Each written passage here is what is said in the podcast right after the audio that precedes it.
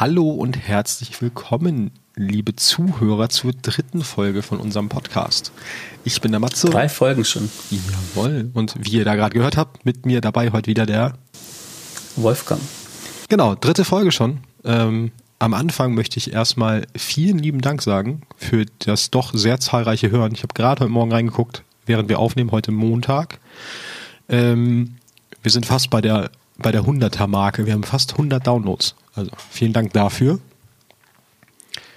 Und wir haben auch zur Folge, äh, zur, zur Feier der dritten Folge uns äh, überlegt, dass wir die ein bisschen was umstellen. Also nicht umstellen, aber dass wir ein bisschen was neu machen. Und zwar gibt es jetzt in den kommenden Folgen immer äh, ein, jeweils ein geheimes Thema von jedem von uns, wo der andere nicht weiß, worum es geht. Ähm, wo er dann so ein bisschen ins kalte Wasser geschmissen wird. Und zusätzlich gibt es noch eine Kategorie, die wir mit reinnehmen wollen, die lautet die Waffe der Woche. Da kommen wir dann aber später noch zu, dass ihr das am Anfang einmal gehört habt. Genau, weil die Waffen haben ja auch teilweise ziemlich interessante Hintergrundgeschichten, woher sie kommen oder warum sie überhaupt erschaffen worden sind oder teilweise was da noch nicht alles dahinter steckt. Und was machen wir, wenn wir beide das gleiche Thema haben, Matze? Dicke Backen. Dann können wir halt sehr ausführlich über ein Thema sprechen.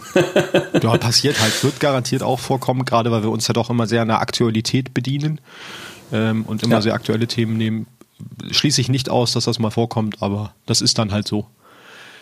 Genau, als erstes aber wie immer ein bisschen Storytime, also ein bisschen Recap. Was ist passiert? Letztes Mal waren wir am, haben wir am Samstag aufgenommen, ne? Und das war ja praktisch direkt der Vormittag vor dem Raid noch.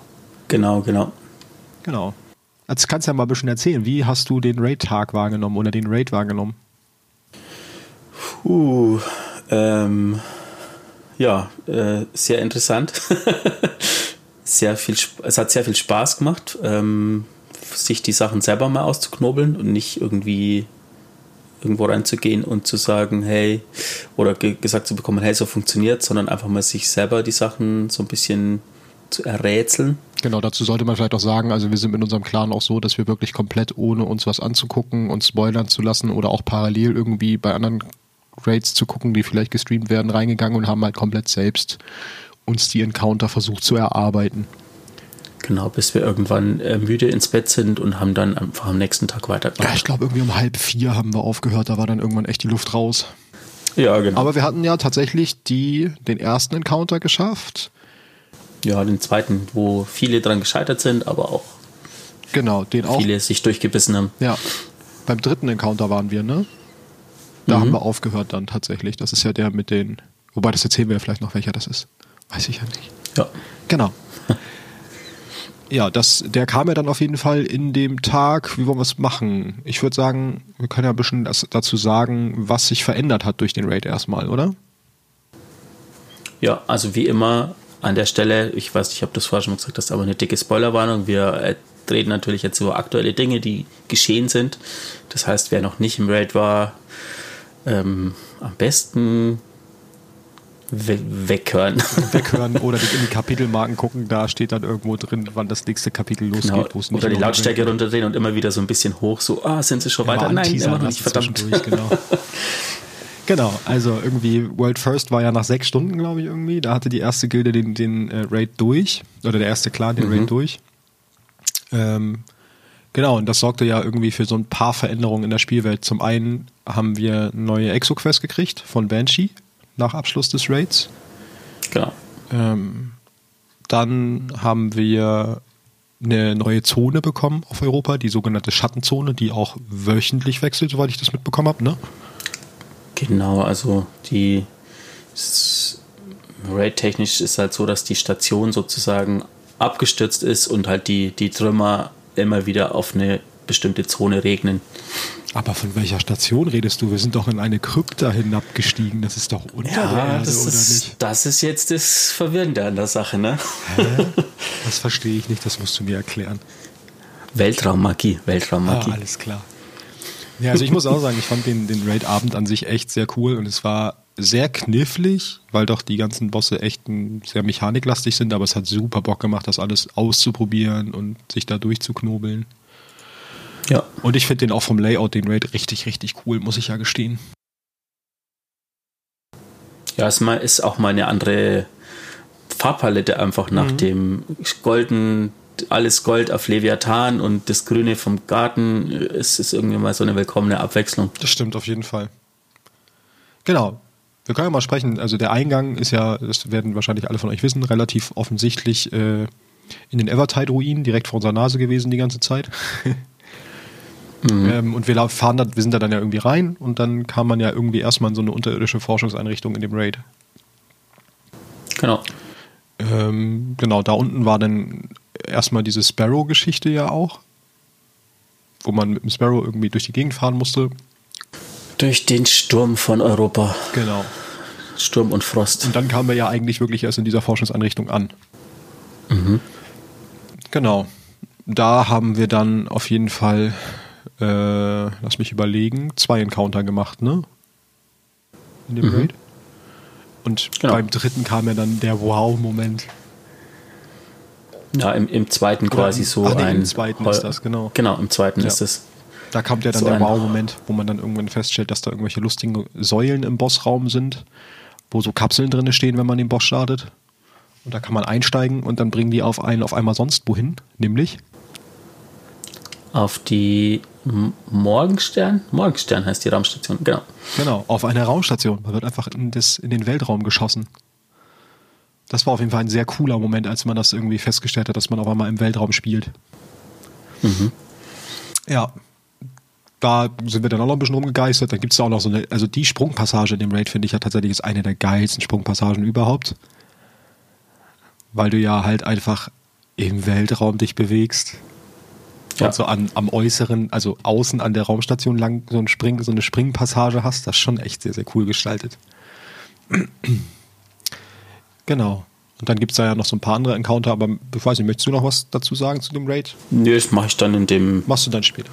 Okay. Themenblock quasi. Genau, und dann hatten wir halt genau Zugang zu der neuen Exo-Quest, die auch gleichzeitig einhergeht mit unserer Waffe der Woche, weil natürlich haben wir uns äh, das Schwert die Klage genommen um mhm. das nachher zu beleuchten.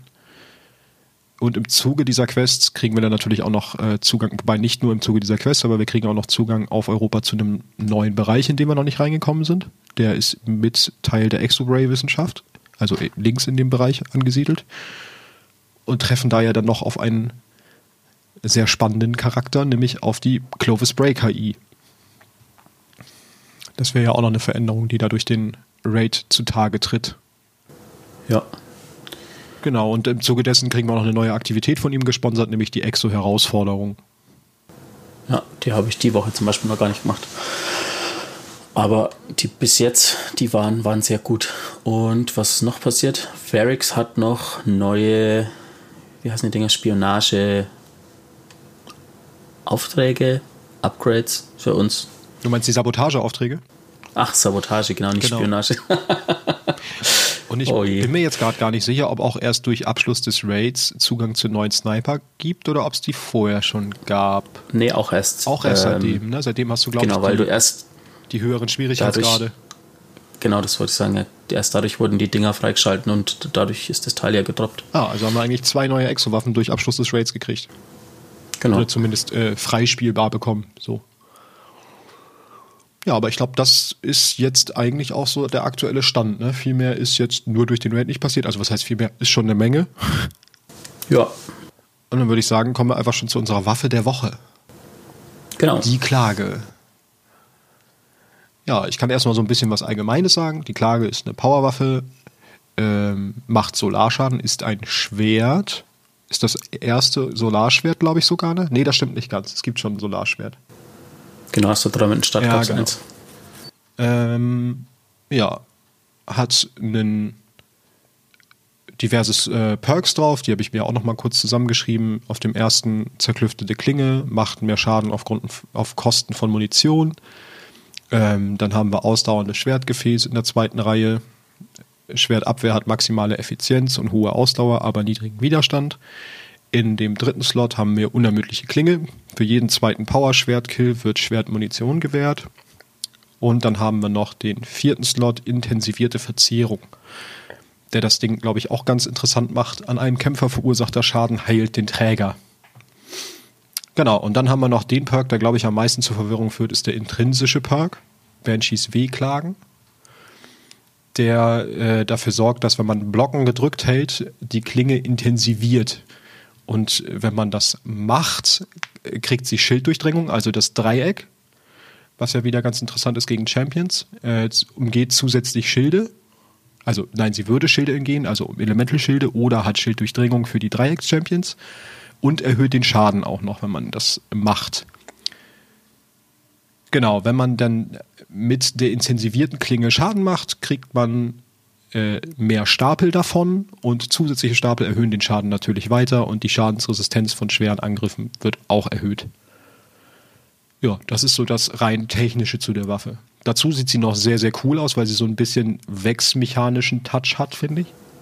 Ach was, das ist ein verdammtes Kettensägenschwert, Mann. Ja, das stimmt schon. Es ist schon, es ist schon echt schick.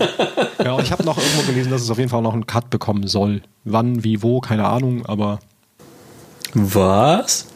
Habe ich irgendwo, äh, meine ich, gelesen zu haben oder kann auch Mutmaßung gewesen sein. Ich hoffe, es ist ein guter, mhm. keine Katastrophe. Na, okay. Oh, wow.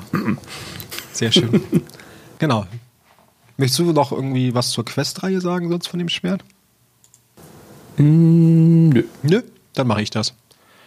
Äh, genau, also wir kriegen die Quest ja von Banshee nach Abschluss des Raids und am Anfang direkt merkt man irgendwie schon, dass er irgendeine Verbindung zu diesem Schwert hat, weil er halt, sobald der Raid abgeschlossen ist, man sich den ersten Quest schon abholt, steht da schon irgendwie so drin, dass er Visionen hat ähm, von toten Exos. Und genauso ist auch die erste Aufgabe. Wir sollen auf Europa nach toten Exos suchen. Äh, nach drei nur, aber es gibt mehr davon. Neun insgesamt.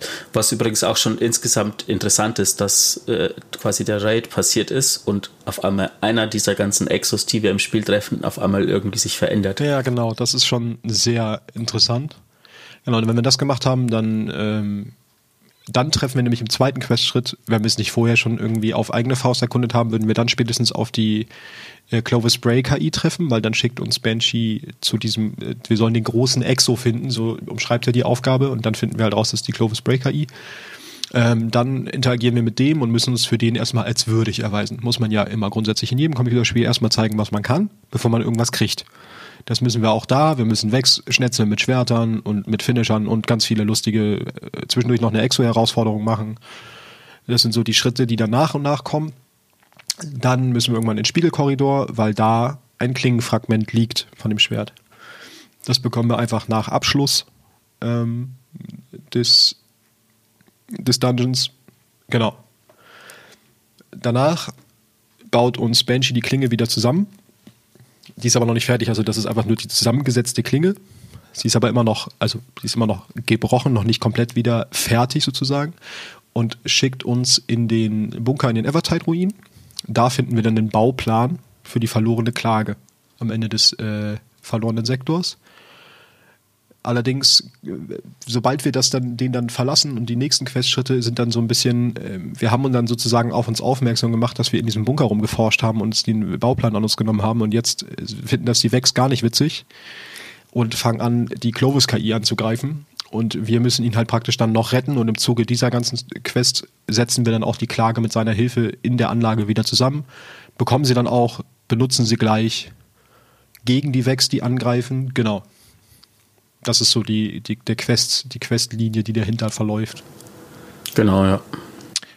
Genau, und ganz am Ende, wenn man sich dann auch mal die Lore vom Schwert durchliest, finde ich es halt sehr faszinierend, weil da kommt dann eigentlich raus, dass in welcher Verbindung Banshee und Clovis stehen. Weil streng genommen sind sie halt das, dieselbe Person kann man so sagen. Also es ist halt, Banshee ist das Vermächtnis von Clovis Bray dem Ersten. Er hat ihn sozusagen als sein Vermächtnis erschaffen. Und in der Lore liest man auch, dass er das auch praktisch so ein bisschen als Wiedergutmachung wohl gemacht hat. Was mich wieder, was mich ein bisschen tatsächlich aufhorchen ließ, weil nach dem letzten Part über Clovis hätte ich nicht gedacht, dass er irgendwas noch tut, um wieder Absolution zu erlangen oder was wieder gut zu machen, weil der wirkte schon echt sehr daneben. Wobei sich da ja das so ein bisschen auch rausliest, als ob das auch so ein bisschen die veränderte Persönlichkeit von ihm durch dieses, durch den, dadurch, dass er halt ein Exo ist, weil ich meine, wir haben uns ja letzte Podcast-Folge noch drüber gewundert oder, oder es erwähnt, dass Benji halt äh, 44 Vorgänger hatte oder, oder 43. Mhm. Und da hat sich die Persönlichkeit wohl einfach ein bisschen verändert von ihm. Das kann natürlich auch sein, ja, wenn du vor allen Dingen, wenn je nachdem, wie sehr er sich natürlich auch an seine vorherigen Exoleben erinnert, ist er ja auch einfach schon eine sehr lange Zeit in diesem Exokörper und ich glaube, über die Zeit verändert sich halt auch eine Persönlichkeit. Ja, ich glaube, er nennt sich sogar, ähm, ich glaube, 43 war noch, war er noch Clovis 43 und erst dann nennt er sich in Banshee um, ah, weil die Vex ihm quasi den Namen gegeben haben. Ah, genau. Was auch spannend ist, weil die KI, die Clovis-KI ist ja quasi auch seine Persönlichkeit in Form von einer, in die KI irgendwie hochgeladen. Und jetzt gibt es quasi zwei Clovis-Versionen, die aber völlig gegensätzliche Persönlichkeiten vermutlich von ihm vertreten. Ja, ich weiß aber nicht, ob mehr Clovis besser ist. Das hm. bleibt noch äh, abzuwarten. das ist tatsächlich ein guter Punkt, ja. Genau. Hast du noch was zu dem, zu, zur Waffe? Sie macht viel Spaß. Sie ansonsten. Wobei ich sagen muss, ich musste erwähnt, mich erst dran gewöhnen, wie man sie spielt, weil das, also ich nutze halt sonst das Blocken nie, wenn ich ein Schwert spiele. Und da musst du es jetzt aber halt mal nutzen, wenn du mehr Schaden haben willst. Das ist schon so ein bisschen Richtig, ja. gewesen tatsächlich. Was ist Schwertblocken? Ja, ist wirklich so. also ich drauf, Mann. Aus der letzten Season kennen wir die Guillotine. Die Guillotine ist, ja, ja, ich hack dreimal drauf und dann mache ich eigentlich nur Kreisel-Olli, so ungefähr. Und, äh, ne? Viel mehr musstest ja. du mit dem Schwert nicht können. Und bei dem jetzt musst du aber halt schon ein bisschen mehr drauf achten, was du machst. Nee, das stimmt schon. Aber es ist wieder ein Punkt, wo man sieht, dass ähm, Bungie gerade einfach viele Storyfäden irgendwie zuknüpft. Ich meine, Benji ist ein Charakter, den gibt es seit 2014 im Spiel und jetzt hat er auf einmal eine Geschichte. Vor allem eine riesige Background-Story eigentlich, ne? So, also, das stimmt. Das ist echt cool. Und ich finde, das ist aber auch immer wieder so ein, so ein Merkmal von Destiny, dass die halt auch irgendwie, jeder Charakter, den du irgendwo mal triffst, kann halt potenziell eine riesen Background-Story haben. Und die kann halt nur irgendwann viel, viel später dann erst wirklich gezeigt werden. Das ist schon sehr, sehr cool. Ja, richtig. Was wohl die anderen Leute im Turm für Dreck am Stecken haben. Ja. ich will es gar nicht wissen. Genau, dann können wir noch mal kurz darauf eingehen, was wir heute noch für Themen haben. Also wir haben natürlich noch jeder ein geheimes Thema, wobei meins dabei sehr kurz ist. Äh, werdet ihr aber gleich drauf kommen. Ich würde meins ist auch nicht sagen, dass, gleich, dass wir es so machen, dass äh, Wolfgang gleich anfängt mit seinem geheimen Thema. Äh, dann schiebe ich meins hinterher und dann hätte ich auf jeden Fall noch als Hauptthema heute ein anderes Volk, nämlich die Erwachten.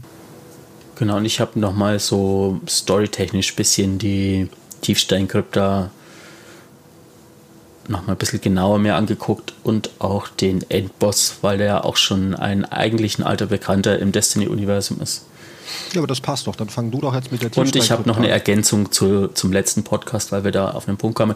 Aber das würde ich tatsächlich am Schluss machen. Ja, aber dann würde ich sagen, fängst du mit der Tiefsteinkrypta an, weil die passt noch so schön in das jetzige Setting. Das, genau. Dann lehne ich mich so. zurück und lausche dir.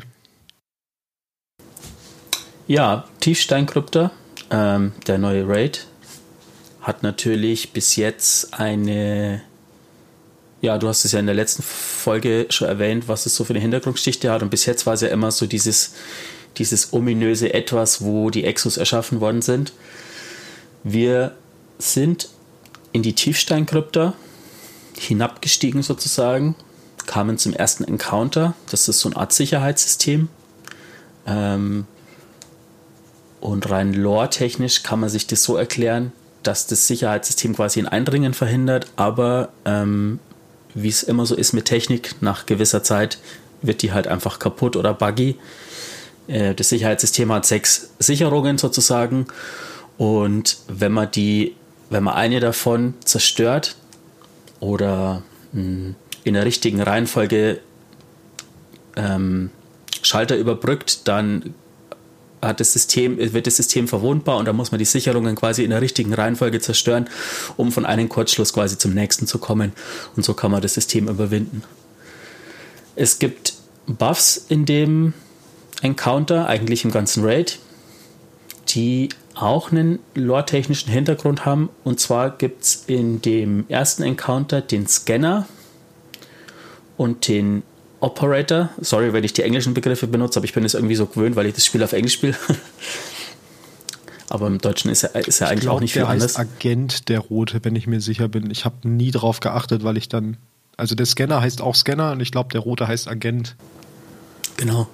Ähm, es wird so erklärt, dass quasi das eine Sicherheitsvorkehrung ist für die Techniker in der Tiefsteinkrypta, dass es quasi ähm, immer mehrere Personen braucht, um eine bestimmte Aufgabe zu erfüllen, um sich gegenseitig abzusichern. Also der Scanner erkennt quasi Schwachstellen im System oder, oder kann generell das ganze System sozusagen scannen und der, der Operator ähm, ist dann dafür verantwortlich, den Scanner oder halt die, den, den, wenn man so will, einen Techniker ähm, in bestimmte Bereiche vorzulassen. Das ist quasi so eine, so eine doppelte Absicherung. Ähm, dann kommen wir zum nächsten Encounter. Da treffen wir einen alten Bekannten für uns als Spieler, der vom PC sitzt, weil wir eine Cutscene gesehen haben. Ähm, unser Hüter hat den noch nicht gesehen. Und zwar ist es ähm, Atrax oder Atrax, ähm, der erste, Atrax One, ist ein Exo. In der Cutscene haben wir den das erste Mal gesehen, nachdem wir den Spiegelkorridor abgeschlossen haben, wo Aramis zu ihm gesagt hat, ähm, gehe zurück in die Krypta und äh, bereite den Körper vor.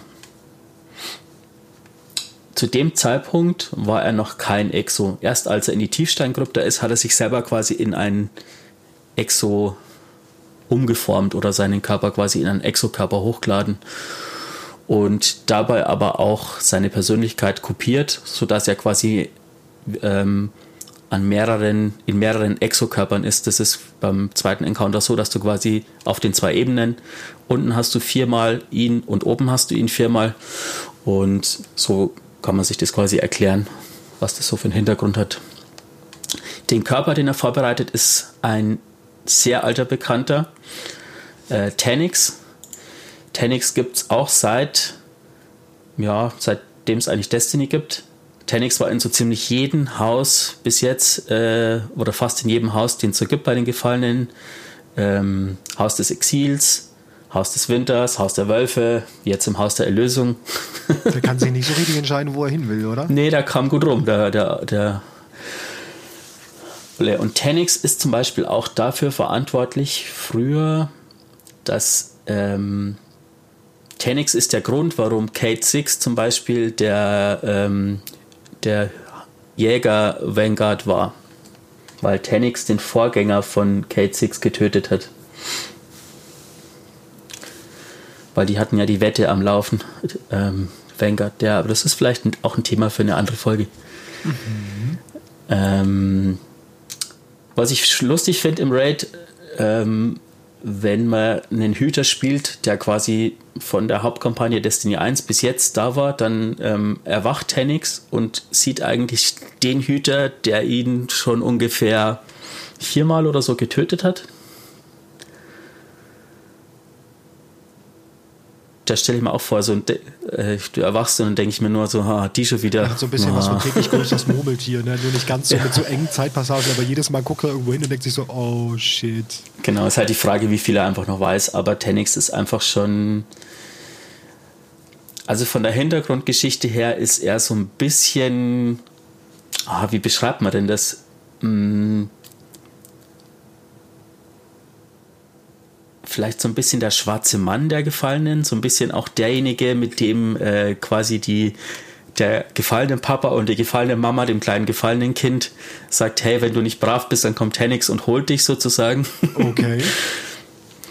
ähm, weil er sich einfach einen Ruf als sehr kaltblütig erarbeitet hat, als ähm, sehr brutalen Auftragskiller oder Mann für alles sozusagen. Ähm, wir haben ihn in der Rebellion des Haus der Wölfe schon getötet, sozusagen. Er ist dann wiederbelebt worden im, ähm, von den Teufels, ich weiß nicht, wie es auf Deutsch heißt, Devil Splicers. Das ist während der Siva-Kampagne. Ähm, ist er mit Siva wiederbelebt worden. Und jetzt eben im Raid, wie auch immer sie die oder woher die seinen Körper haben, ist er eben durch die ja, Exo-Fabrik wieder wieder erweckt worden. Ja, wenn ich das höre, glaube ich halt auch nicht, dass wir ihn dafür zum letzten Mal gesehen haben. Nee.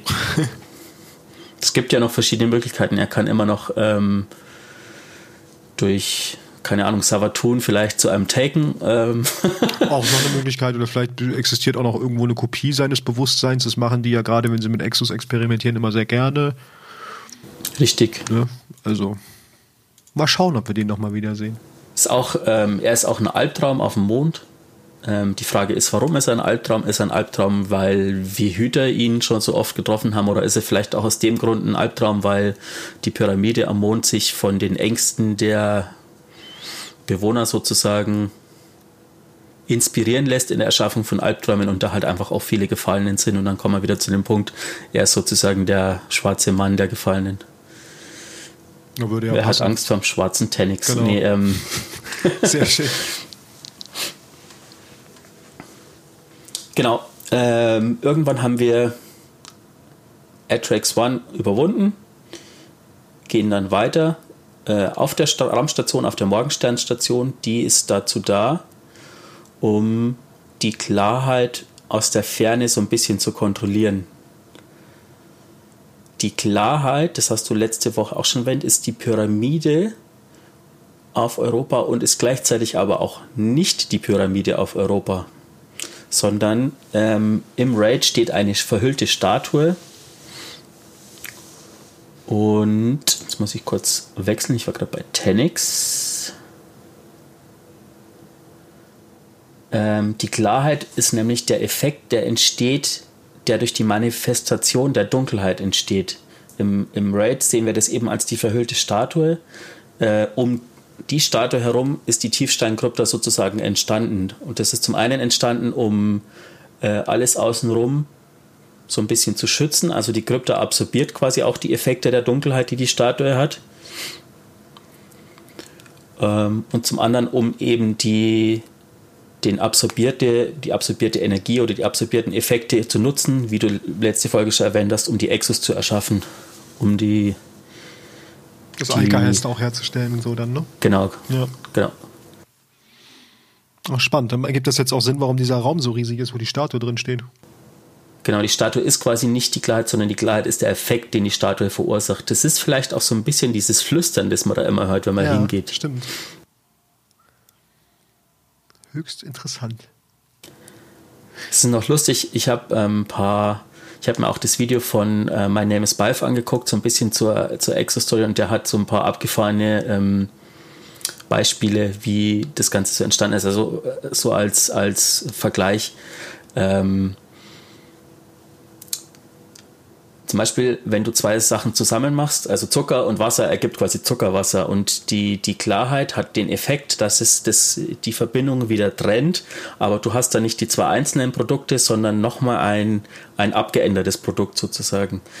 Wenn man das jetzt zum Beispiel auf ein Schwert ummünzt, ähm, ein Schwert ist eine Waffe, das benutzt du, irgendwann wird es ähm, schartig, du musst es wetzen und die Klarheit ist quasi wie, das, Wetzstein, der verändert das Schwert, ähm, es ist quasi nicht mehr dasselbe wie vorher, macht es wieder tödlich, aber es wird halt immer weniger sozusagen.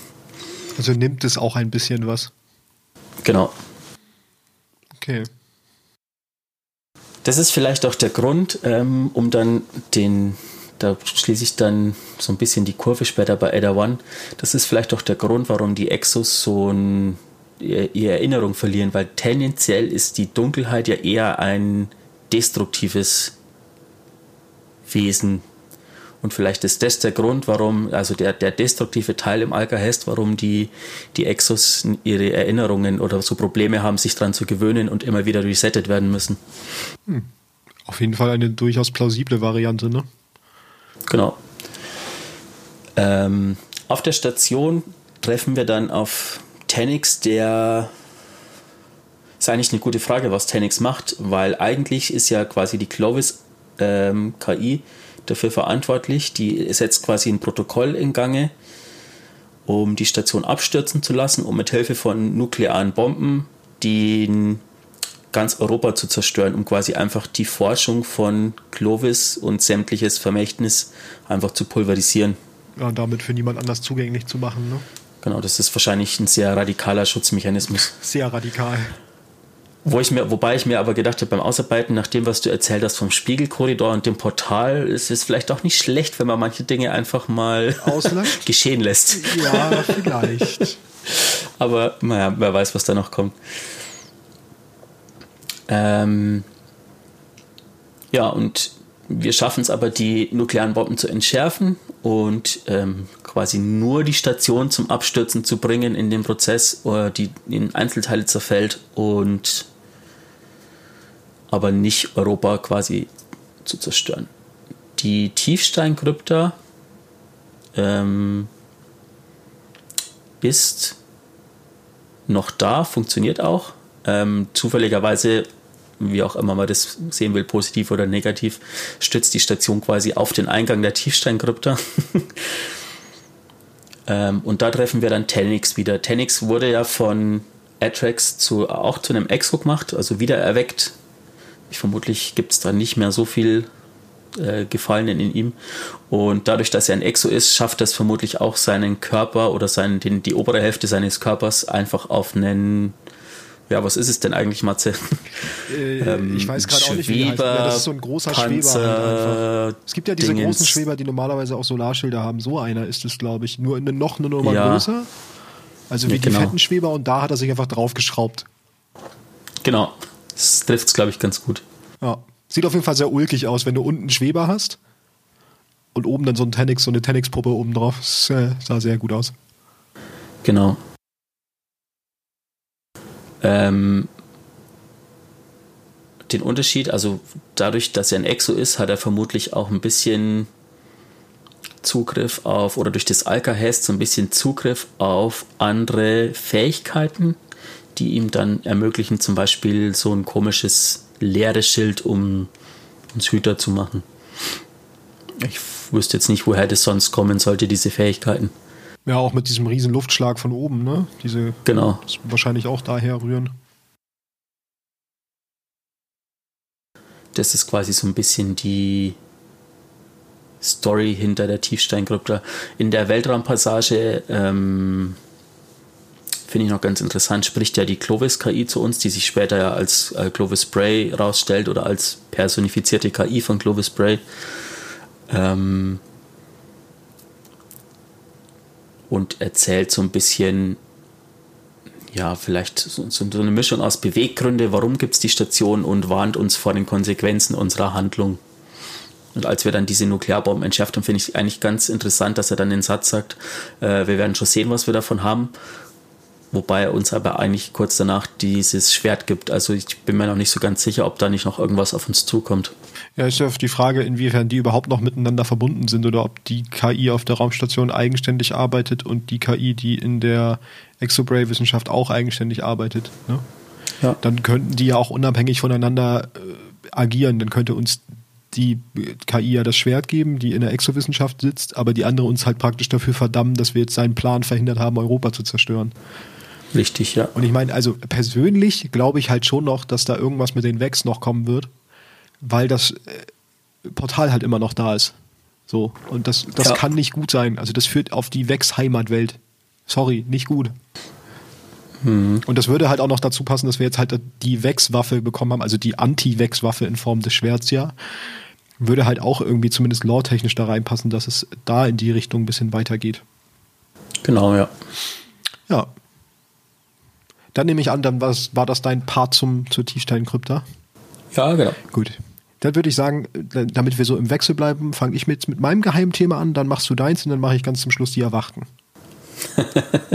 ja. Cool. Also mein geheimes Thema ist ein ganz schnelles Thema. Ich möchte eigentlich nur auf einen Spielmodus heute mal zu sprechen kommen, der meiner Meinung nach unterschätzt, viel zu sehr gehasst ist, der ein bisschen beworben werden muss, damit ihn mehr Leute spielen. Ich rede natürlich von Gambit. Ich mag Gambit. Siehst du, da kommt schon direkt die Reaktion, die ich erwartet habe. Und deswegen nutze ich diese Plattform, um Gambit ein bisschen positiv, äh, positives Lob zukommen zu lassen. Genau, also ich Mathe, hast du, hast du Fieber? Nee, gerade nicht, tatsächlich. Genau, so ein bisschen, also Gambit kennt ihr alle, äh, gibt seit Forsaken, ist ein, ein elementarer Spielmodus, einer von sozusagen dreien von diesen Weekly-Geschichten, die man so machen muss ist, wie man ihn so schön nennt, ein PvE-VP-Modus, also ein Player versus Environment versus Player. Und das ist genau das, was mich an diesem Modus, was mir an diesem Modus so Spaß macht. Es mischt halt beides. Es mischt einmal PvE-Part mit ein bisschen PvP. Genau, unser Ansprechpartner dafür ist der Vagabund. Und ähm, ich glaube, die Funktionsweise von Gambit brauche ich nicht erklären. Wir töten Monster, haben eine Bank, tun da Modes rein, beschwören damit bei der anderen, bei den anderen, also bei unseren Gegnern, Blocker, damit sie keine Modes rein tun soll, können. Am Ende kommt ein Boss, wer den zuerst umhaut, hat gewonnen. Zwischendurch kannst du noch in die Welt des Gegners einfallen und da die direkt wegschnetzeln, damit du sie halt unterbrichst in dem, was sie tun. Genau, dann äh, will ich nur kurz darauf zu sprechen kommen, wie sich Gambit so ein bisschen entwickelt hat mit Beyond Light, weil vor Beyond Light gab es zwei Gambit-Modi, wobei ich persönlich, und ich spiele gerne Gambit, eigentlich fast nur noch Gambit Prime gespielt habe zum Schluss. Ähm, was zum einen daran lag, dass es da ja diese coolen Sets gab, mit denen du gewisse Vorteile hattest in Gambit Prime, je nachdem, welchen Spielstil du spielen wolltest. Ähm, und weil es einfach nur aus einer Runde bestand und nicht aus im schlimmsten Fall drei Runden, wenn es eine Pattsituation war. Ja. Ähm, und das hat sich genau geändert. Sie haben jetzt praktisch zu Beyond Light aus diesen beiden Spielmodi eine gemacht und ich finde, das haben sie sehr, sehr gut gemacht und deswegen verdient er sowieso noch mehr Spieler. Sie haben nämlich praktisch die drei Runden in eine eingestampft, wie es im Prime war, ähm, haben aber den eigentlichen Bossfight von dem normalen Gambit gelassen. Das heißt, Wobei das stimmt auch nicht so ganz. Sie haben so eine Mischung aus beidem gemacht. Im Prime war es so, dass die Hexen immer gespawnt sind irgendwo und in der Zeit war der Boss unverwundbar. Da musstest du erst die Hexen töten, drei Stück, dann konntest du den Boss Schaden machen. In dem normalen war es so, es sind einmal zwei Hexen gespawnt, die hast du, die musstest du nicht töten, konntest du aber, dann hast du den schlechter Buff gekriegt, der dich praktisch mehr Schaden auf dem Urzeitler hat machen lassen, dann konntest du Schaden auf den machen. Jetzt in dem neuen Gambit ist es nochmal anders. Ähm, dass du immer einen gewissen Prozentsatz an Schaden am Boss machen kannst. Dann spawnen neue Hexen, die du dann wieder töten kannst, aber nicht musst. Du könntest auch einfach volle Granate auf den Boss Schaden machen, würdest aber dann halt diesen schlechter Buff nicht kriegen, wenn die Hexen wieder da sind. Genau. Und ansonsten hat sich eigentlich, das Einzige, was sich zum Nachteil, finde ich, äh, verändert hat in dem Spielmodus, ist, dass sie die Sets leider komplett rausgenommen haben. Ähm, das heißt, die doch sehr grindlastigen Aufgaben, die man gemacht hat, um die Triumphe mit den Sets freizuspielen und auch die Sets allgemein freizuspielen, sind jetzt so ein bisschen dahin. Ähm, und die ganzen Sets sind halt praktisch entwertet. Das finde ich so ein bisschen schade, aber ansonsten finde ich, hat sich der Modus sehr, sehr gut weiterentwickelt mit Beyond Light und verdient auf jeden Fall mehr Spieler. Ja, es macht tatsächlich mehr Spaß wie vorher, ich gebe es ja zu. Na, siehst du, das ist schon mal gut. Und du spielst es eigentlich auch nicht so gerne. Das finde ich auf jeden Fall schon mal gut. Ihr könnt ja gerne mal, wenn ihr dazu Kritik loswerden wollt und vollkommen anderer Meinung seid, äh, lasst gerne auf D2, at D2Lorecast was auf unserem Twitter dazu da. Genau. Und ansonsten sagt auch mal, wenn ihr ihn gerne spielt, ich möchte auch mal Support hören. Los, ihr Gambit-Spieler da draußen, gebt mir euren Support, dass Gambit toll ist. Ich werde dafür immer verachtet, wenn ich sowas sage. Nein. Genau, das war aber auch schon mein mini-geheimes Thema. Ich wollte nur ein bisschen was zu Gambit, Gambit bewerben. Und es dir vielleicht auch ein bisschen ans Herz legen. Du musst mehr Gambit spielen. Okay. So, einmal im, einmal im Add-on geht schon. Ja, wow. ja, cool. Was ja. hast du denn vorbereitet noch Schönes? Also, wir haben ja ausgemacht, wir suchen uns ein geheimes Thema und ich habe lange überlegt, oder das heißt, ich habe eigentlich nicht so lange überlegt, weil seitdem ich mich beschäftigt mit der ganzen Sache oder mit der Lore, liegt mir eine Frage so unglaublich brennend auf der Seele, dass ich mir gedacht habe, mache ich das einfach zu meinem geheimen Thema. Matze, mhm. ich frage mich, was Fanchurch gerade macht. Warte, was war noch Fanchurch? Fanchurch. Ähm, Mir klingelt irgendwas ganz hinten im Kopf, aber ich weiß gerade nicht was.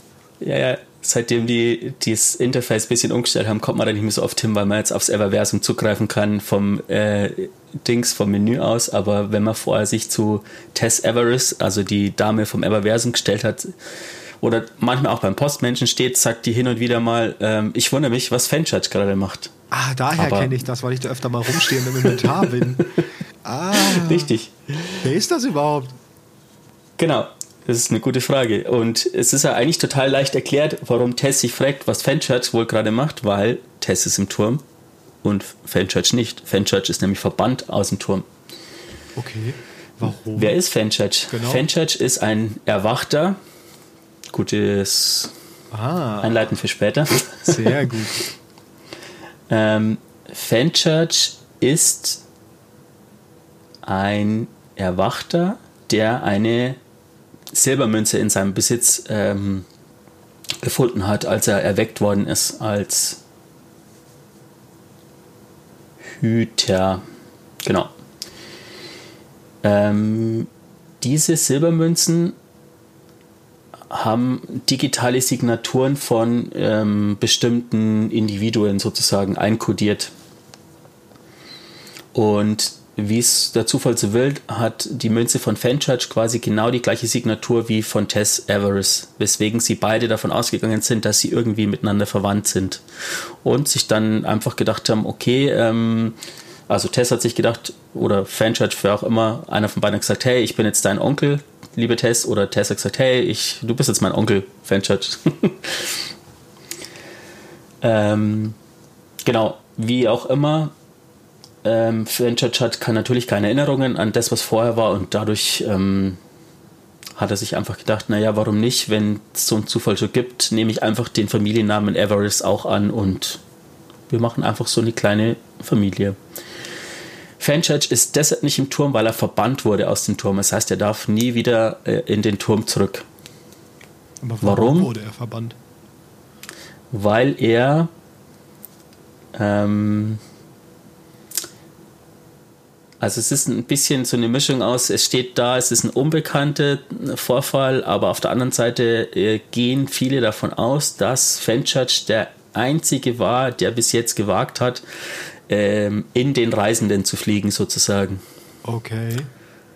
Weil Fenchurch sagt auch, ähm, dass es ein bisschen, es klingt jetzt so verrückt, wenn ich das sage, aber ähm, Fenchurch sagt, dass es im Reisenden ein bisschen, oder als er gefragt worden ist, wie ist der Reisende so, meint das riecht nach Vanille sozusagen.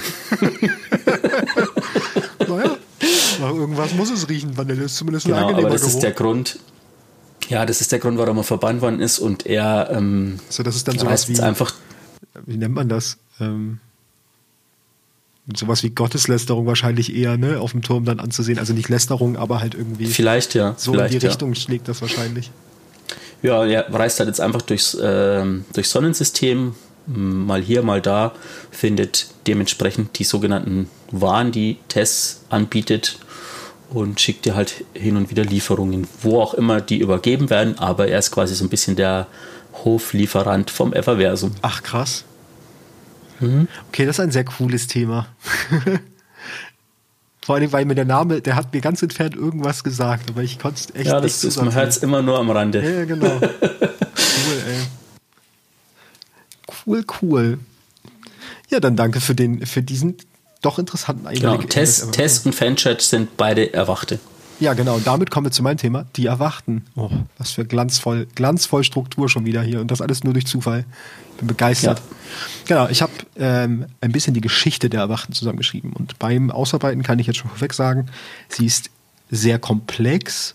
Ähm, ich werde auch sehr viele äh, Namen nennen, die ihr teilweise vielleicht schon kennt oder auch nicht. Ich habe allerdings versucht, mich jetzt bei den speziellen Erwachten dann doch relativ kurz zu halten. Bei ein, zwei ging es natürlich nicht, weil sie für die Geschichte sehr wichtig sind. Ähm, bei den anderen, die würde ich dann aber gerne halt auch aufgreifen, wenn man mal irgendwie über Plots oder über Geschichten spricht, die diese Person direkt betreffen. Deswegen habe ich nur die wirklich notwendigen Namen erwähnt. So, grundsätzlich kann man zu den Erwachten erstmal sagen, ein paar allgemeine Sachen. Wir kennen sie, sie sind eine spielbare Rasse unter anderem auch und wir treffen sie auch in Form von NPCs relativ häufig irgendwie an. Den, den Ruf, die, die Elben des Destiny-Universums zu sein. Echt, haben die? Das habe ich ja noch nie gehört, aber gut zu wissen. Ja, genau, sie haben, also wahrscheinlich auch vom Erscheinungsbild kommt das Ganze, sie haben halt so eine bläulich-graue, grünliche oder grünliche oder auch violette Hautfarbe, aber eher so, also schon ein bisschen unnatürlich aussieht die Hautfarbe. Äh, stark leuchtende Augen, genau, und stammen halt, stammen mehr oder weniger von den Menschen ab, da komme ich aber noch drauf, warum mehr oder weniger abstammen jetzt so, ne? Hast du einen Char? Einen, Eck- Äh, einen ich habe tatsächlich einen, Char? ja. Ja, ich auch. Ich habe jede Klasse einmal genommen, sozusagen damals beim Erstellen. Ja. Genau, sie haben besondere Fähigkeiten und zwar können sie, also haben sie zum einen Visionen in Form von Träumen. Ähm, sie altern ab einem gewissen Punkt nicht mehr. Ähm, und gewisse Gruppen von ihnen, die sogenannten Tech-Hexen, haben teilweise noch, noch mehr besondere Fähigkeiten. Genau. Jetzt kommen wir erstmal dazu der Geschichte. Und das erste Kapitel der Geschichte heißt bei mir so schön, wie die Menschen abhanden kamen. Genau, es gab. Was? Genau, weil jetzt springen wir an den Zeitpunkt kurz vor dem Kollaps. Der Kollaps ist ja der Zeitpunkt, wo die Dunkelheit äh, eingetroffen ist zum ersten Mal und praktisch den Reisenden angegriffen hat. Kurz davor fliehen Menschen natürlich auf mehreren Schiffen, unter anderem auch auf einem Generationenschiff namens Young Levi unter dem Codenamen Exodus Green. Fliegt dieses Schiff los. Ähm, das Ziel dieses Schiffes ist, neu anzufangen sozusagen und einen Weg zu finden, ohne den Reisenden zu überleben und ohne seine Macht. Genau, die fliegen dann halt von dem Planeten los und befinden sich als Licht und Dunkelheit, also die Dunkelheit und der Reisende aufeinandertreffen, befindet sich dieses Schiff genau im Zentrum dieser Auseinandersetzung. Diese Auseinandersetzung sorgt allerdings dafür, also wenn Licht und Dunkelheit da, wo sie genau physisch aufeinandertreffen, entsteht eine lochartige Anomalie, in die sie reingesogen werden das führt dazu, dass sie durch diese lochartige Anomalie in ein neugeborenes Taschenuniversum, so nennt es sich, äh, gesogen werden. Und zwar alle 40.891 Leute an Bord. Und dieses Taschenuniversum, da kommen wir jetzt gleich zu einem Krux dieser ganzen Geschichte, die ich erzähle. Ich habe dort partout nur den englischen Namen gefunden. Und zwar ist es The Distributary heißt auf Deutsch übersetzt der Verteiler. Ob es auch so genannt wird, kann ich euch leider nicht sagen, weil ich nirgendwo in dem deutschen Wiki einen Nachweis für diesen Ort gefunden habe. Deswegen beziehe ich mich jetzt hier immer auf den englischen Begriff. Genau, als sie in dieses neue Taschenuniversum hineingesogen wurden, wurden sozusagen ihre physischen Existenzen aufgelöst und sie existierten dann nur noch als Wesen purer Energie. Ähm, auf diesem Schiff war ähm, Mara Sof dann, ne, da war sie noch ein Mensch, wird ja dann zu einer Erwachten, also ich nenne sie jetzt schon Erwachte. Sie war die erste, die äh, nach dem Zustand des Einsaugens und des Aufgebens des physischen Körpers wieder aufwachte und ihr ähm, körperloses Gewissen wieder zusammensetzte. Das tat sie eigenständig und sorgte dann dafür, dass die physikalischen Gesetze von Distributary manipuliert wurden, um praktisch diesen Ort in einen physischen Ort zu verwandeln. Erstmal war sie nur Energie, ist ein bisschen schwer greifbar, aber sie änderte mhm. das dann praktisch mit Kraft ihres Geistes zu einem irdischen Paradies und erschuf sich selber einen physischen Körper. Klingt schon eigentlich sehr mächtig. Ja, Gleichzeitig mit ihr ähm, erwachte auch noch Schiffskapitän Alice Lee, ähm, genau. Und die beiden brachten zusammen dazu, auch andere Menschen zu erwachen. Also die anderen, die noch mit reingesogen wurden.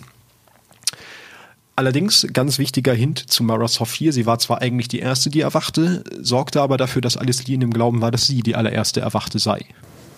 Ist für später nochmal oh. interessant.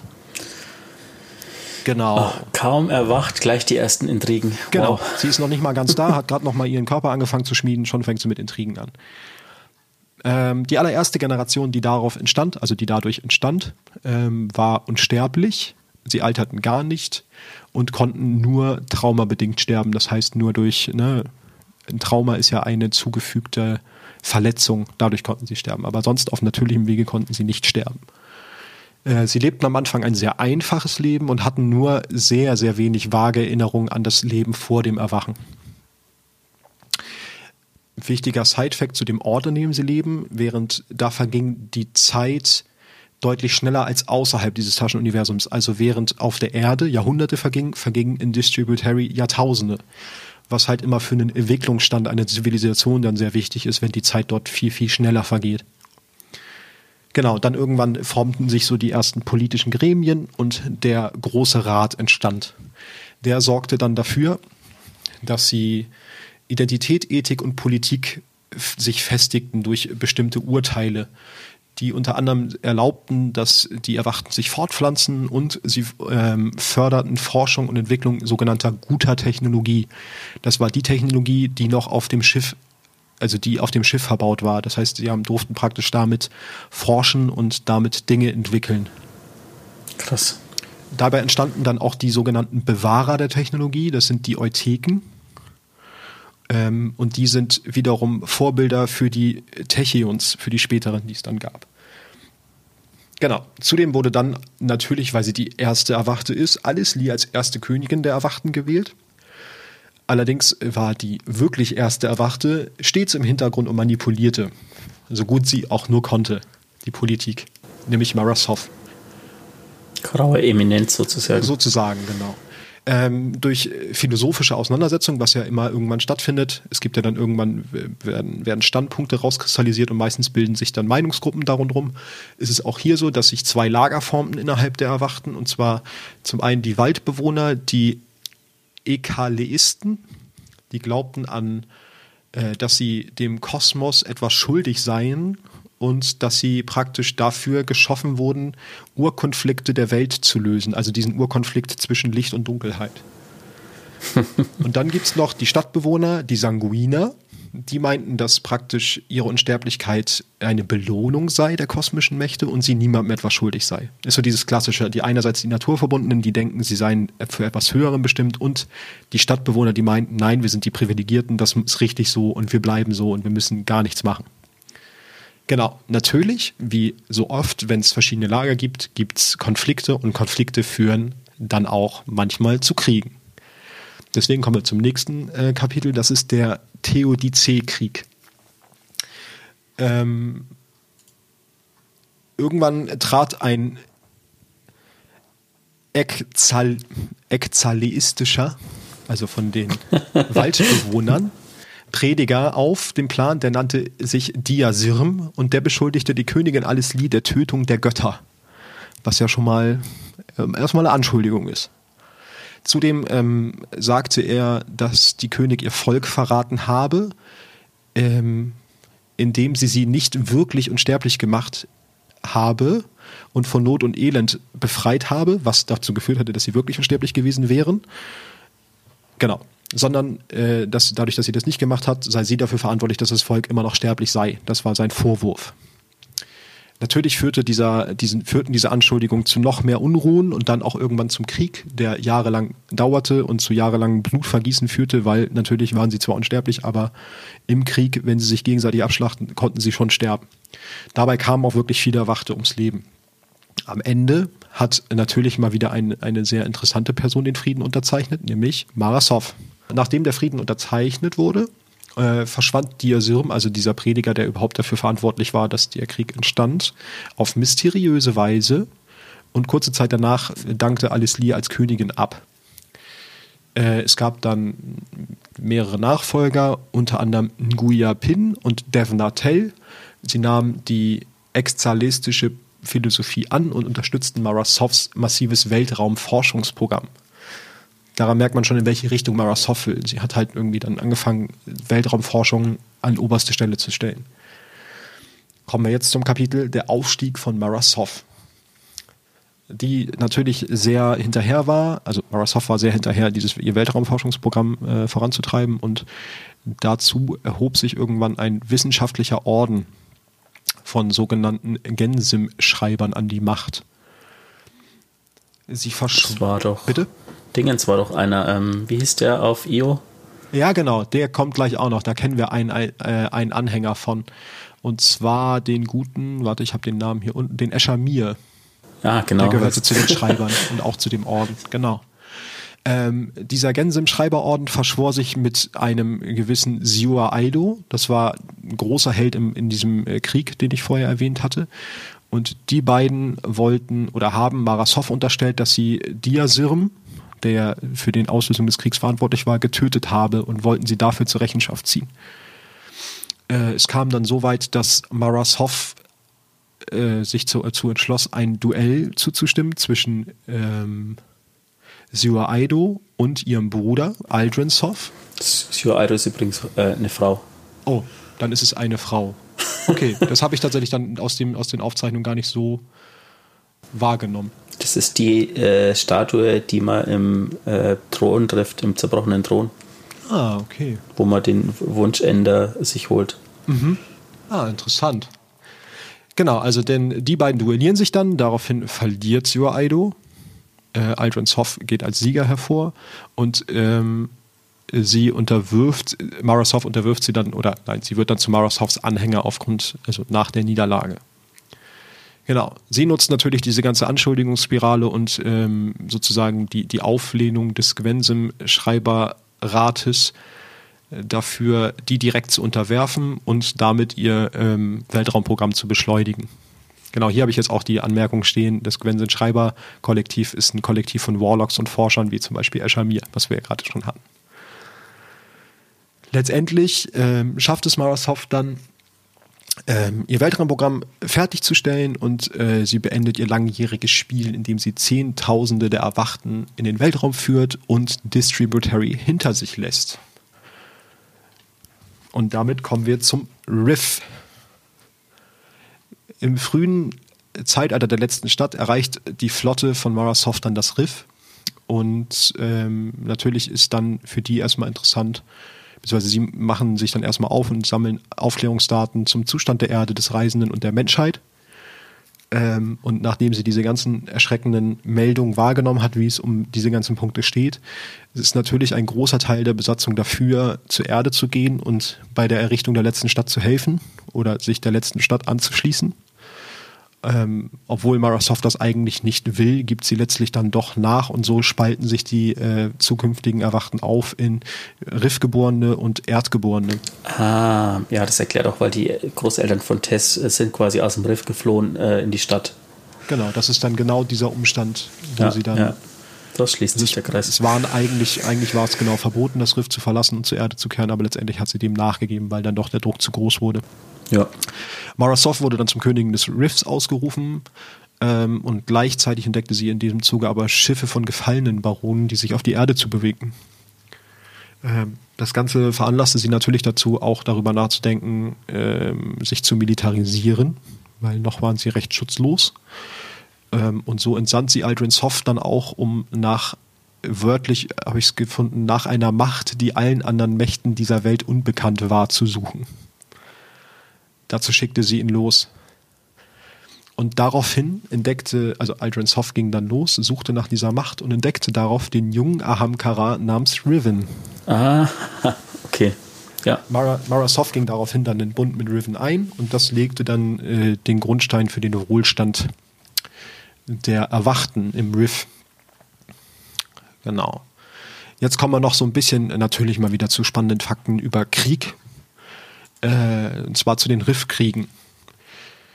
Marasoft fiel irgendwann auf, dass sich im Riff die äh, Gefallenen zusammenschlossen und äh, das halt auch äh, taten, um die letzte Stadt anzugreifen und zu zerstören. Sie wollten sich dann halt auch mit den Gefallenen auf der Erde verbünden. Äh, genau das wollte sie halt verhindern. Sie wollte verhindern, dass sich das Haus der Wölfe den Gefallenen auf der Erde anschloss. Äh, die Erwachten nutzten daher ihre Macht und die Macht der Harbringer, so heißen sie äh, im Englischen, bin ich der Meinung. Genau, also auf Deutsch ja. heißen sie, glaube ich, Vorbote. Das ist äh, eine Superwaffe der Erwachten. Das sind so, das sind so leuchtende Kugeln, die über, äh, ich habe es nachgelesen, über eine leichte Intelligenz verfügen und über enorme Zerstörungskraft. Sie können, also sie werden allerdings durch Techions gesteuert und sozusagen, naja, beherrscht wäre zu viel gesagt, sondern die haben gerade so die Macht, sie zu steuern. Wer, wer, die Dinger mal sehen will in Aktion, in Aktion schaut auf YouTube das Intro-Video von ähm, The Taken King an. Ähm, da sieht man quasi diese Dinger in Aktion, wie genau, die da sieht man sie gegen Oryx, ne? Genau. Ja. Also auf jeden Fall schon ganz schön mächtige. Äh, ja. Kann man so sagen, ja. Genau, damit äh, griffen sie die mit einem Überraschungsangriff an und vernichteten die Hälfte der Flotte der Wölfe sowie den Kell Vivirax selbst. Ähm, genau, dadurch lösten sie natürlich, also wie es dann immer so ist, sie haben den Anführer getötet und meistens äh, resultiert daraus dann auch ein Zerwürfnis innerhalb der Gefallenen, so war es dann auch. Und die befanden sich letztendlich, der Rest der Gefallenen befand sich dann einfach, irgendwann fanden sie sich in einem Bürgerkrieg wieder. Natürlich wollen dann die einzelnen Clans oder einzelnen Anführer, ne, wollen dann irgendwie die, die Herrschaft übernehmen und das endet meistens in so einem bürgerkriegsähnlichen Zustand. Mhm. Die nutzten dann äh, allerdings die, äh, die Erwachten nutzen die Situation aus, um durch über eine mehrjährige Kriegskampagne weiterhin die Zahl der Gefallen zu, der Zahl der Gefallenen zu minimieren. ja. Äh, genau. unter anderem haben sie hier, das fand ich sehr interessant, deswegen habe ich das nur mit reingenommen. Äh, da zeigt sich auch wieder so ein bisschen, wie sehr sie technikaffin sind. Sie haben irgendwann eine Gravitationswaffe entworfen und benutzt, die sie nutzten, um einen Asteroiden auf einen anderen zu feuern, auf dem sich ein Flottenstützpunkt der Gefallenen befand. Oh, krass. Also, also sie haben einfach so, ich schieße mit einem Asteroiden auf einen anderen Asteroiden gespielt. Das ist super krass. Mächtig, genau. mächtig.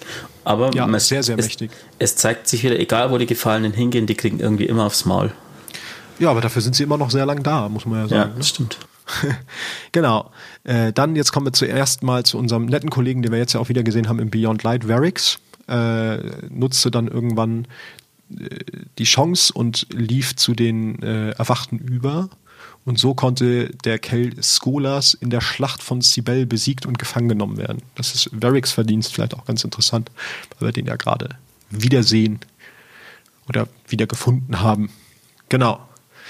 Ähm, Varrix erklärte Marasov daraufhin zum neuen Wolfsorden und eine große Zahl von den Gefangenen schwor auch ihr die Treue.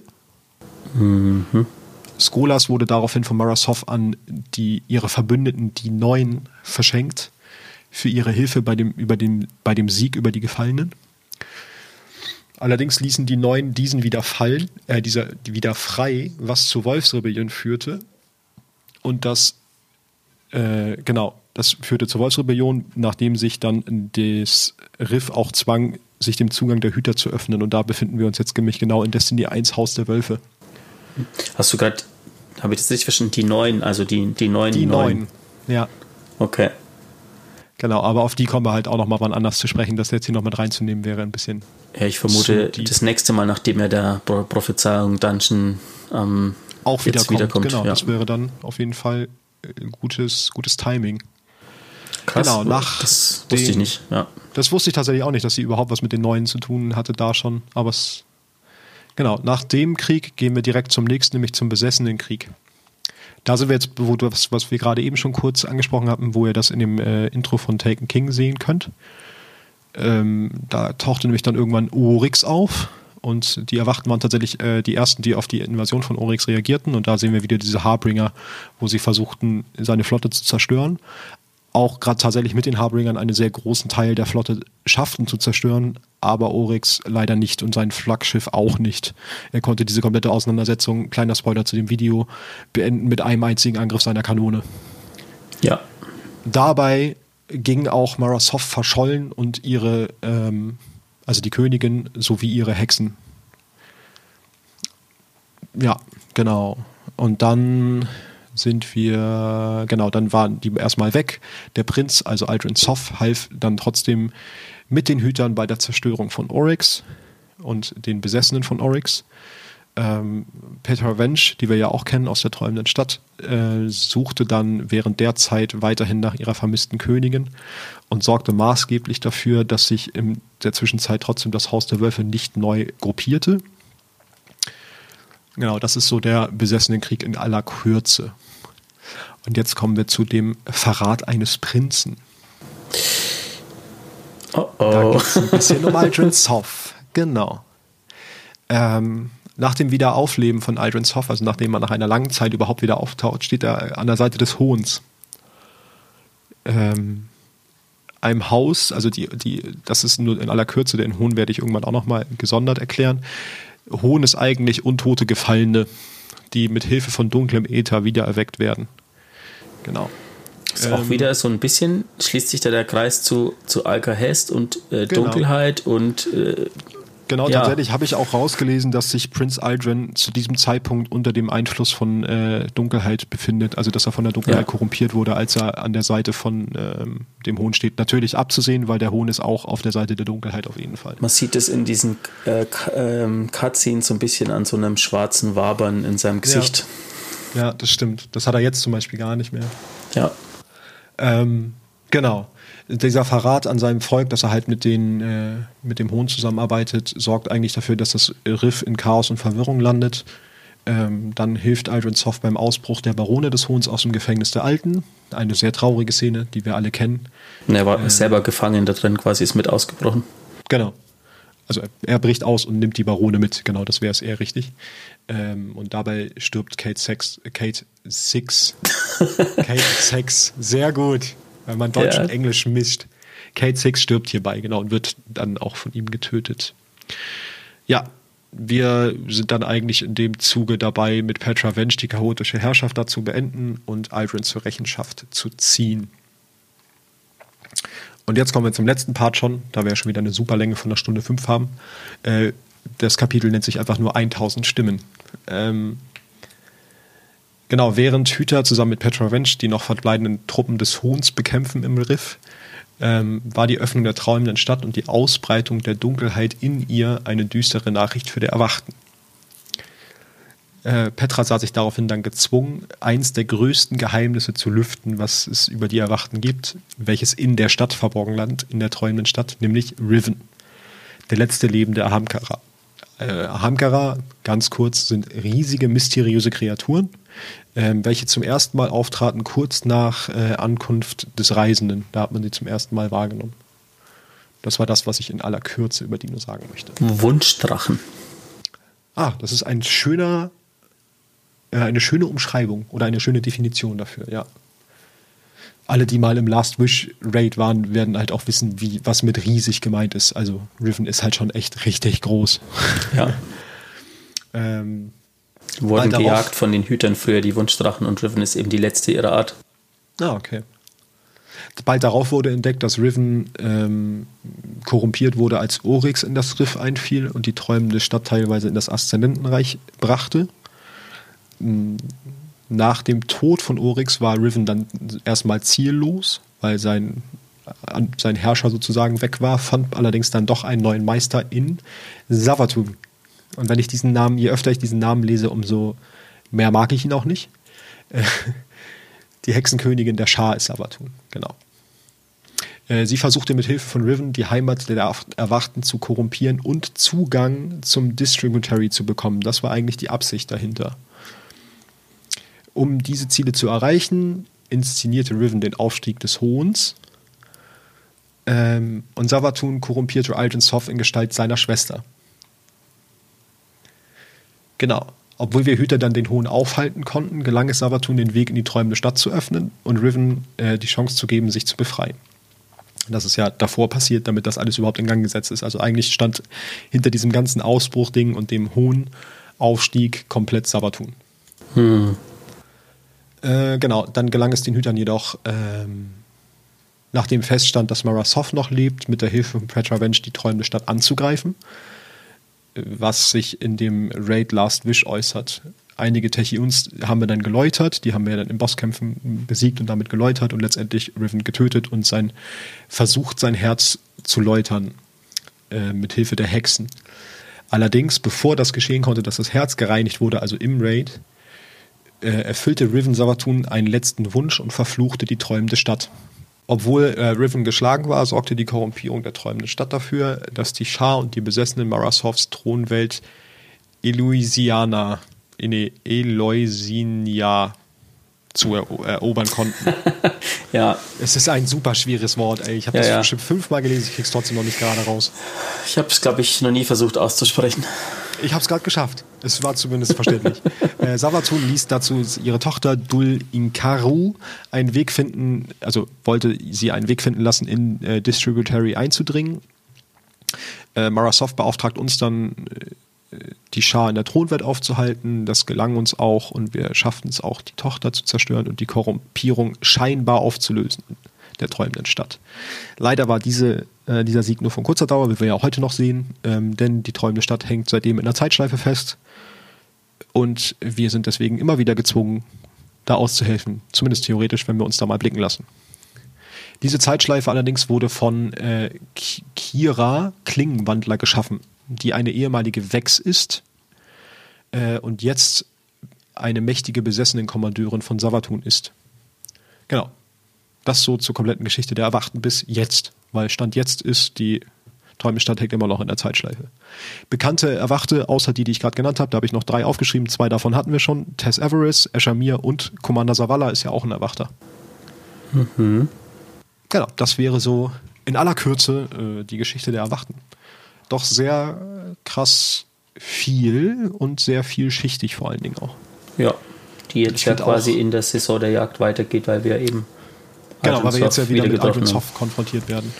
Und dabei ja auch festgestellt haben, relativ schnell, dass er sich halt nicht mehr an sein vorheriges Dasein und an die ganzen Zwischenfälle erinnert, so richtig, ne? Ja, wie alle Hüter. Es ist die Frage, wie geht man damit um, wenn man jemand für verantwortlich macht für ein Verbrechen, der sich aber selber nicht daran erinnern kann oder ja. überhaupt ein anderer Mensch jetzt ist. Das stimmt. Das ist auf jeden Fall sehr interessant.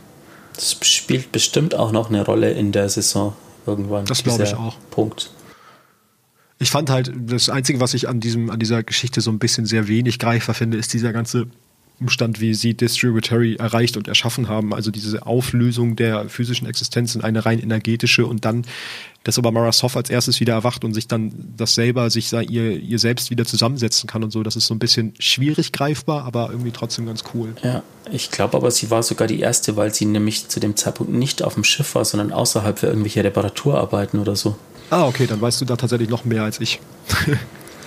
ich bin mir aber nicht ganz sicher. Das kann natürlich sein. Aber auf jeden aber Fall ist ja. sehr interessant. Auch diese ganze Geschichte mit Riven und allem, aber das wird, also ne, ich habe das halt wirklich in aller Kürze heute runtergebrochen, auch für euch draußen, damit, das kann man halt alleine mit, mit Riven und der ganzen Träumestadt kannst du wahrscheinlich nochmal eine ganze Folge füllen. Deswegen nur ich fand auch diesen, diesen Kampf spannend zwischen äh, Soft und Sio Aido, also wenn man sich das mal durchliest, wie er sie dann überlistet hat, weil eigentlich wäre er vermutlich sogar unterlegen, aber er hat okay, eine clevere das kannst Du ja mal kurz erzählen, deshalb habe ich nämlich nicht gelesen. Das ähm, würde mich aber auch interessieren. Es gab halt verschiedene Disziplinen, in denen sie gegeneinander angetreten sind und am Schluss war es, glaube ich, eine Art ähm, Luftkampf sozusagen und äh, Sio Aido hat ein überlegenes Schiff und Aldrin Soft hat sich ironischerweise für ein äh, viel zu schwaches, nicht so manövrierfähiges Schiff entschieden. Äh, das war so ein simulierter Kampf. Und irgendwann hat der Computer von Sio Aido gemeldet, äh, du hast den Kampf verloren sozusagen. Ähm, weil Aldrin Soff ein Schiff ausgewählt hat, das so eine Art hm, Nuklearwaffe hat und er einfach mal quasi nicht das Schiff zerstört hat, sondern komplett den kompletten Umkreis um sie herum. Aha. Okay, aber sich selber doch damit dann auch, oder nicht? Vermutlich ja, aber das wurde halt in dem Wettbewerb so ausgelegt, dass sie halt als erstes zerstört war und er dementsprechend Ach, den Kampf gewonnen hat. okay, Simulation. Cool. Ja, das ist, das ist wieder listenreich. Ne? Ich habe auch ja. das Wort listenreich tatsächlich gesehen in der äh, Bezug auf die Kriegsführung der Erwachten und das würde sich da drin ja auch wieder niederschlagen. In diesem Vorgehen von Aldrin. Genau. Ja, ich würde sagen, ich habe äh, Moment am Schluss ja, noch eine nee, kleine. Du hast ja noch was zu Ada, hast du gesagt. Genau, ich ne? habe am Schluss noch eine kleine Ergänzung zur letzten Folge, weil wir hatten ja Ada One als Exo, warum sie anders ist, wo ich gemeint habe, sie ist nicht von äh, Clovis Bray erschaffen. Ada One ist tatsächlich von der Schwarzen Waffenkammer erschaffen worden. Ist die Tochter von Helga Rasmussen, also wer die Schwarze Waffenkammer letzte Season oder die letzten Seasons gespielt hat, dem sagt der Name Rasmussen was. Ähm, der Unterschied zwischen Ada und den normalen Exos ist, dass diese die hat quasi nicht dieses Alka-Hess, die, das die Exos haben, sondern ähm, das, was in Ada One ist, ist Radiolaria und äh, Licht, nicht Dunkelheit. Das ist das, diese. Ah. Ähm, das heißt, eigentlich haben sie schon die gleiche Basis mit, der, mit, mit genau. radiolarischem genau. Fluid, aber sie, das wurde halt einfach dann mit dem Licht gemacht und nicht mit der Dunkelheit. Genau, und das ist vermutlich der Grund, warum sie ähm, nicht an dieser, wie hast du es genannt, dieses degenerative ja, genau. Dingens leidet. Ja. Der zweite Grund könnte sein, warum sie ähm, keine Probleme hat, sich an, oder keine Probleme hatte, sich an den Exokörper anzupassen, dass sie als Kind äh, in, als, äh, in den Exokörper versetzt worden ist, weil sie da eben schwer verwundet worden ist. Und was mir noch einfällt, ist es nicht auch so, dass wir ihre vollständige Erinnerung erst wiederherstellen, indem wir das Datenpad besorgen? Ich vermute ja, dann wird so ein so eine Überbrückung noch freigesetzt. Sie ist ja, quasi. Genau. Das heißt, sie verfügt ja gar nicht über, also sie hat noch einen Teil ihrer Erinnerung ausgelagert, sozusagen. Ja, genau. Was vielleicht auch noch mit reinspielt, dass sie einfach stabiler ist. So. Genau. Ja. Ja, sehr gut, dass du das noch erwähnst. Da waren wir letztes Mal, hatten wir die auf jeden Fall erwähnt. Das ist gut. Sie ist aber leider die einzige ihrer Art. Ja, leider. Wer weiß wie lange, vielleicht experimentiert man da auch noch mal weiter mit Licht und Exos. Wäre ja auch noch mal ein interessanter äh, Aspekt auf jeden Fall für die Story. Genau. Ja, genau. Dann äh, würde ich sagen, sehen wir uns in zwei Wochen wieder. Ich weiß gar nicht, hatten wir jetzt schon irgendwas, irgendwas hatten wir thematisch schon angesprochen, was wir nächstes Mal nehmen wollen. Vielleicht nochmal die Prophezeiung und die neuen. Ja, genau, in die neuen könnten wir so ein bisschen. Ich vermute, nachdem jetzt die letzten zwei Wochen eher so auf Europa was los war, dass jetzt in der Saison der Jagd grundsätzlich vielleicht wieder was passiert. Ja, da war ja jetzt eher ein bisschen Stillstand aufgrund des Raids und so, was ja auch nicht falsch war, aber da wird jetzt wahrscheinlich ein bisschen was mehr passieren, das denke ich auch. Dann würden wir das aufgreifen. Ansonsten könnt ihr natürlich gerne auch äh, eigene Themenvorschläge bringen unter auf Twitter at d2lorecast. Genau, sehr gerne da Themenvorschläge. Ähm, ist nicht versprochen, dass wir sie nehmen, aber wenn sie irgendwie passen in das, was wir sowieso vorhaben, nehmen wir da gerne Vorschläge an. Ja.